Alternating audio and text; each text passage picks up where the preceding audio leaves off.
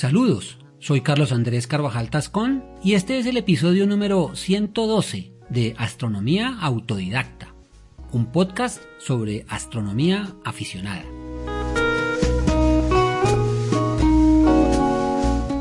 Bienvenidos.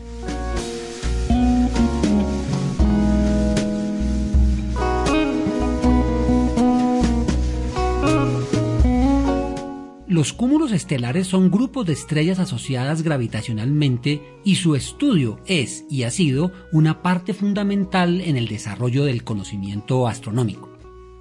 De acuerdo con su aspecto, se conocen dos tipos de cúmulos, abiertos y globulares. Los abiertos contienen decenas a cientos de estrellas esparcidas en un campo amplio de cielo y la mayoría de sus integrantes pueden resolverse individualmente. Los globulares, por el contrario, están constituidos por miles a millones de estrellas formando agrupaciones densas y compactas que forman esferas o glóbulos, palabra que significa pequeño cuerpo esférico. Antes de profundizar en estos interesantes objetos del espacio profundo, haremos en este episodio un repaso de cómo han sido observados y referenciados por científicos y artistas a lo largo de la historia.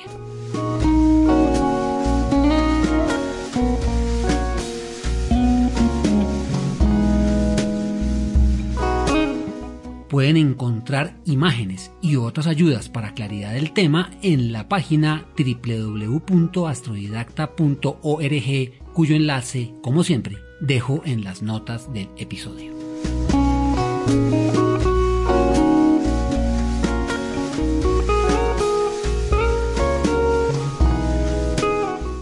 Los cúmulos abiertos están formados por astros brillantes, por lo que muchos de ellos pueden observarse a simple vista. En consecuencia, han sido contemplados desde la antigüedad. Los babilonios, por ejemplo, los llamaron grupo de estrellas o estrellas de estrellas, apareciendo registrados en el primer texto astronómico llamado Tres estrellas cada una, escrito en el siglo XII antes de la era común. Y en un catálogo posterior, el Mulapin, en donde se reconoce a las Pléyades como el cúmulo de estrellas o la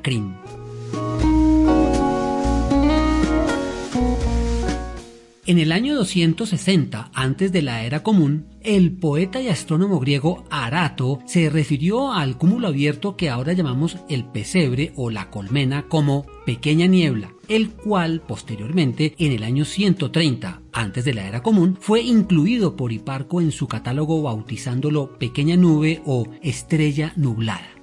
Ptolomeo, por su parte, lo introdujo en el Almagesto dentro de las siete nebulosas que allí señaló describiéndolo como la masa nebulosa en el pecho de cáncer.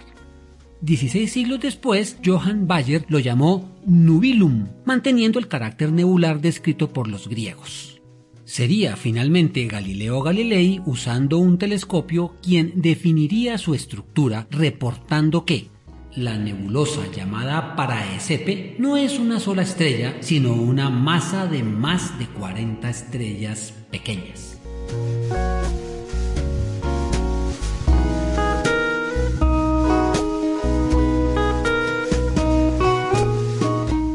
Aparte de la reseña de los estudiosos del cielo, desde tiempos muy antiguos se encuentran referencias en la literatura alrededor de cúmulos estelares, en especial sobre las Pléyades, tal vez uno de los objetos más hermosos en el firmamento. Homero en la Iliada, obra que data del siglo VIII antes de la era común y que narra sucesos acaecidos alrededor de la guerra de Troya, escribe que Hefesto forjó una armadura para Aquiles después de la muerte de su amigo Patroclo a fin de enfrentar a los troyanos en donde, en el escudo, puso la tierra, el cielo, el mar, el sol infatigable y la luna llena. Allí las estrellas que el cielo coronan, las Pléyades, las Íades, el robusto Orión y la Osa, llamada por sobrenombre el Carro, la cual gira siempre en el mismo sitio. Mira a Orión y es la única que deja de bañarse en el océano. El mismo autor en la Odisea, que relata las aventuras durante el regreso a casa del héroe griego Odiseo después de la derrota de los troyanos, cuenta que este desplegó gozoso las velas al viento y sentado gobernaba el timón con habilidad.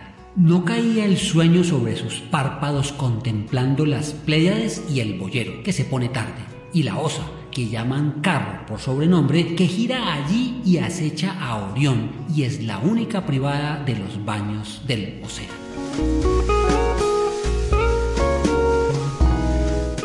Otros escritores de la época también se refirieron a cúmulos abiertos. Tenemos por ejemplo a Hesiodo en la obra Trabajos y Días, escrito dirigido al destino del hombre y la importancia del trabajo. Menciona que al surgir las Pléyades descendientes de Atlas, empieza la siega y la labranza cuando se ocultan. Desde ese momento están escondidas 40 noches y 40 días. Y de nuevo, al completarse el año, empiezan a aparecer cuando se afila la hoz. En la Biblia encontramos también algunas referencias en el libro de Job que podría datar entre los años 2000 y 1000 antes de la era común. En esta obra, la mitología cristiana narra lo sucedido al piadoso Job como resultado de una apuesta entre Dios y Satanás, para ver si Job se alejaba de Dios al verse sometido sin causa a los más duros sufrimientos. Job se pregunta, ¿cómo puede un mortal justificarse ante Dios? ¿Quién puede desafiarlo y salir bien librado si él hizo la Osa, el Orión y las Pléyades? Y más adelante Dios responde a Job hablando de su poder divino.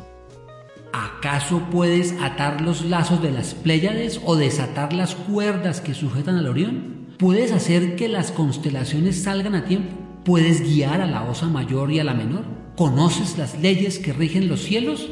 ¿Puedes establecer mi dominio sobre la tierra? En otro libro de la Biblia, el profeta Amos se dirige a los pueblos descarriados anunciándoles castigos divinos y dice a los israelitas, hablándoles del poder de Dios, el Señor hizo las Pléyades y el Orión, convierte en aurora las densas tinieblas y oscurece el día hasta convertirlo en noche. Él convoca las aguas del mar y las derrama sobre la tierra. Su nombre es el Señor.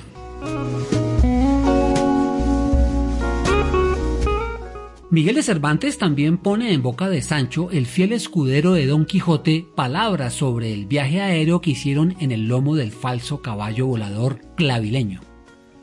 Y sucedió que íbamos por la parte donde están las siete cabrillas, y en Dios y en mi ánima, que como yo en mi niñez fui en mi tierra cabrerizo, que así como las vi, me dio una gana de entretenerme con ellas un rato, que si no la cumpliera, me parece que reventara.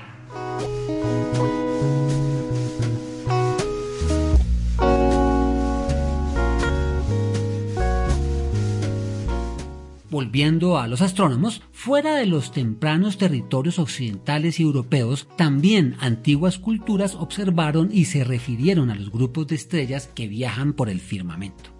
Los mayas tuvieron un calendario civil procedente del 500 antes de la era común, basado en el ciclo anual de las Pléyades, llamadas por ellos Sap-Ek o cola de la serpiente, de donde creían que provenía el universo.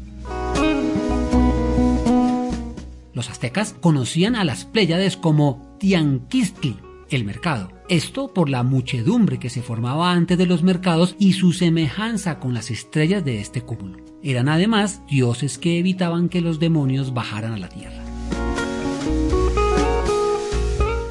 Los incas también observaron las Pléyades cuya salida antes del sol indicaba el inicio de su ciclo anual, mostrando además el tiempo de siembra y cosecha. Los mapuches, que pueblan aún el sur de América desde épocas precolombinas, llamaron a las Pléyades Gul Puño o montón de papas, y eran utilizadas como un indicador meteorológico. Si se veían brillantes y nítidas, el invierno no sería tan lluvioso. Pero si se percibían plomizas y difusas, habría mucha lluvia en la costa y nieve en la montaña. Los guaraníes, habitantes de lo que hoy es Paraguay, las llamaron las siete cabrillas que representaban la maldición Ataú, el espíritu del mal, impuesta por Angatupirri, el espíritu del bien, en castigo por el rapto de la doncella Keraná. Cuando la pareja tuvo su último hijo, en el cielo aparecieron siete brillantes estrellas advirtiendo a los hombres que se cuidaran de estos demonios. Miedo, dolor, llanto, hambre, sed, enfermedad y muerte. La señal eran las Pléyades. Para los Rapanui en la isla de Pascua, las Pléyades eran Matariki, que indicaba el principio del año nuevo y el inicio de sus celebraciones. Fueron además posiblemente usadas para orientar la navegación. En Japón, este cúmulo fue llamado el Kojiki desde el siglo VII, pero actualmente se denomina Subaru, que significa unión. Como curiosidad, una fábrica de autos tomó su nombre para simbolizar su origen en la fusión de cinco compañías. En su logotipo se encuentran seis estrellas y no siete, porque esta última es el propio automóvil.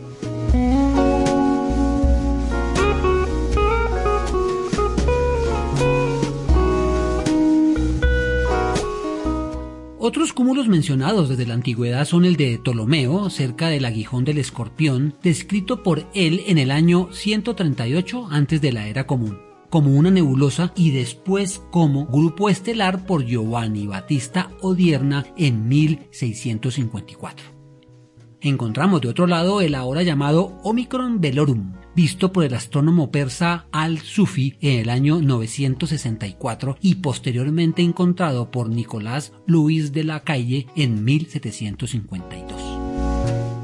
Finalmente, el doble cúmulo de Perseo es conocido desde la antigüedad, siendo la primera referencia la de Hiparco en el año 130 antes de la era común, quien lo catalogó como un parche de luz en Perseo.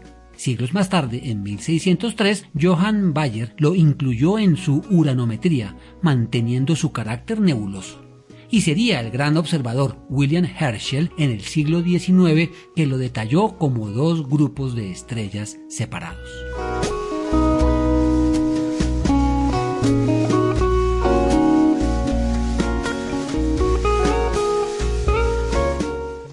Podemos ver, todos los cúmulos descritos en la antigüedad son de tipo abierto, y esto es debido a que los globulares, aun siendo brillantes, son apenas visibles con el ojo desnudo como estrellas difusas. Los dos cúmulos globulares más luminosos son Omega Centauri y 47 Tucán en el hemisferio sur.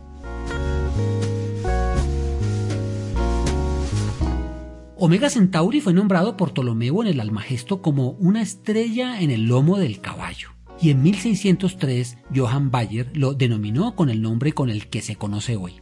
Durante muchos años, observadores de la talla de Edmund Halley y Nicolás Lois de la Calle lo describieron como una nebulosa hasta que en 1826 James Dunlop lo reconoció como cúmulo globular detallándolo como un bello globo estelar cuyas estrellas se concentran de forma moderada y muy gradual hacia el centro.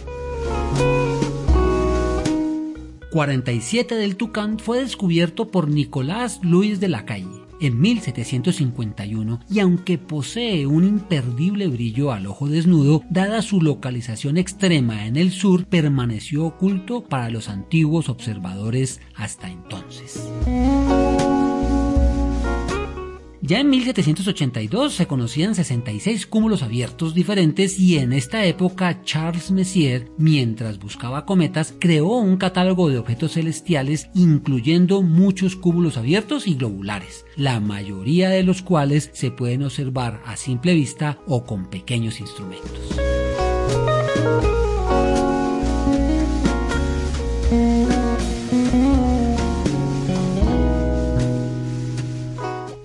Análisis de los cúmulos estelares ofrece herramientas para conocer el universo. Los trabajos de Harlow Shapley sobre la distancia a los cúmulos globulares permitieron calcular las dimensiones generales de nuestra galaxia y de la posición del Sol en ella. De otro lado, como veremos en próximos episodios, debido a que los componentes de los cúmulos abiertos nacen en la misma nube interestelar y por tanto su distancia a la Tierra y composición son similares, podemos entonces deducir que su diferencia de brillo depende de la masa. Este hecho hace que sean muy útiles en el estudio de la evolución estelar.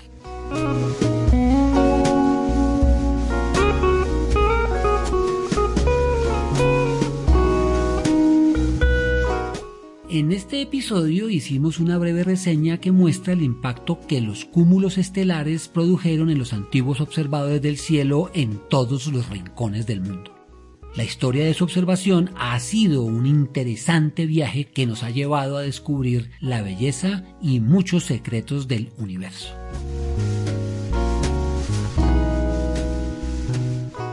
Agradezco la revisión de este tema a mi padre Luis Carvajal, que ha sido mi compañero incondicional de afición y observación.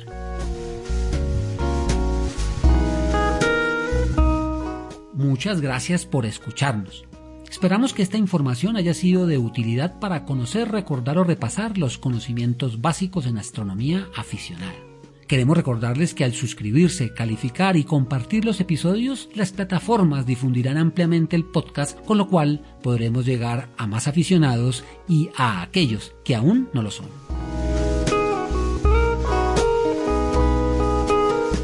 Cielos limpios y oscuros para todos.